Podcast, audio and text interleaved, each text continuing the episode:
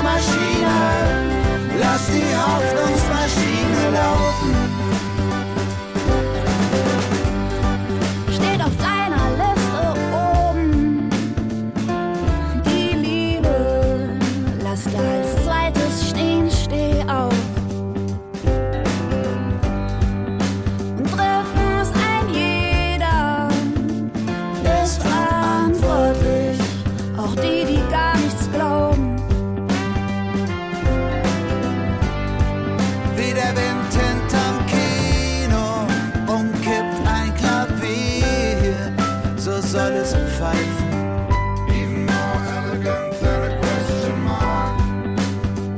Schreib eine Zeile pro Tag in die Hoffnungsautomat. Gebrauchsanweisung, Rufzeichen. Oh ja! Lass die Hoffnungsmaschine laufen. Die Hoffnungsmaschine. Lass die Hoffnungsmaschine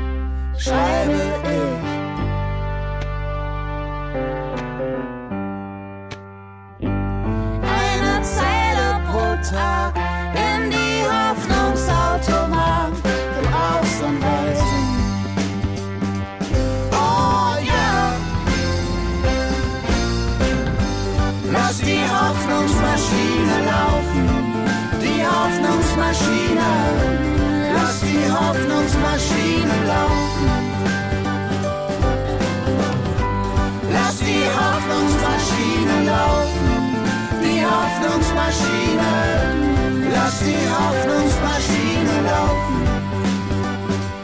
Oh ja!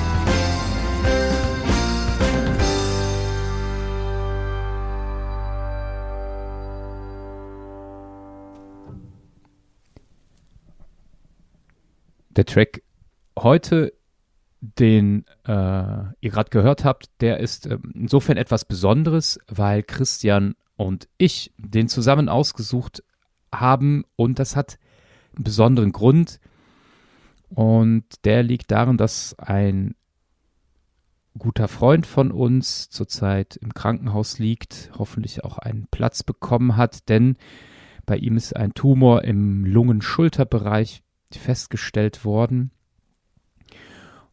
Und ja, im Prinzip ist es Ding für ihn, damit er keine Langeweile hat beim Warten auf das, was kommt. Und ähm, mit dem Song Hoffnungsmaschine hoffentlich etwas verbinden kann. Christian, kannst du oder beziehungsweise was kannst du denn mit der Hoffnungsmaschine verbinden? Ja, ähm, nachdem ich den Song das erste Mal gehört hatte, stellte ich mir sofort irgendwie die Frage, wer oder was eigentlich diese Hoffnungsmaschine ist. Denn im Song wird das ja eigentlich gar nicht so wirklich klar. Und für mich war dann relativ schnell klar, dass es in meinem Leben vor allem gute Freunde sind, die mich in schwierigen Situationen unterstützen und ähm, Hoffnung spenden. Ja, und für die Leute, die mal in den letzten Folgen gesehen haben, die wissen, dass ich sehr gerne andere Menschen zitiere und deswegen Nein. konnte ich mir es nicht verkneifen, auch in dieser Folge mit dir, Thomas, ein Zitat zu bringen. Sehr überraschend. Äh, ich lasse mich drauf ein. Es ist auch nicht lang, es ist ein Satz. Es gibt kaum ein beglückenderes Gefühl, als zu spüren, dass man für andere etwas sein kann. Ich finde, hier wird deutlich, dass es sich bei Freundschaften vor allem um wechselseitige Beziehungen handelt. Sozusagen eine Symbiose, wenn man einen biologischen Begriff benutzen möchte. Auf der einen Seite die Person, die hilft, Hoffnung schenkt, und auf der anderen Seite die Person, der geholfen wird. Und für beide ist es sozusagen ein Anteil haben am anderen. Und ich finde, das macht Freundschaft gerade so besonders und elementar. Ich äh, denke da gerade tatsächlich an äh, unseren Freund, ähm, wo bei, beim ersten Hinhören auf die Situation ich denken würde, so eine Hoffnungsmaschine, da muss er am Ende stehen, ja. Wir ballern da die Sachen rein und er hat am Ende Hoffnung. Und äh, er hat ähm, im Anruf mir tatsächlich gesagt, Thomas, es wird alles gut. Ja, also ich, ich, er hat da, seine Hoffnung liegt in Gott im Prinzip. Ja, also mit dieser, dieser Aussage, es wird schon gut werden. Das, da habe ich gedacht, wem gibst du jetzt gerade Hoffnung? Ähm, und da hast du ja auch wieder dieses ja, Dialogische, was du ansprichst, obwohl ich selber mit dem Wort Maschine nicht so anfangen kann.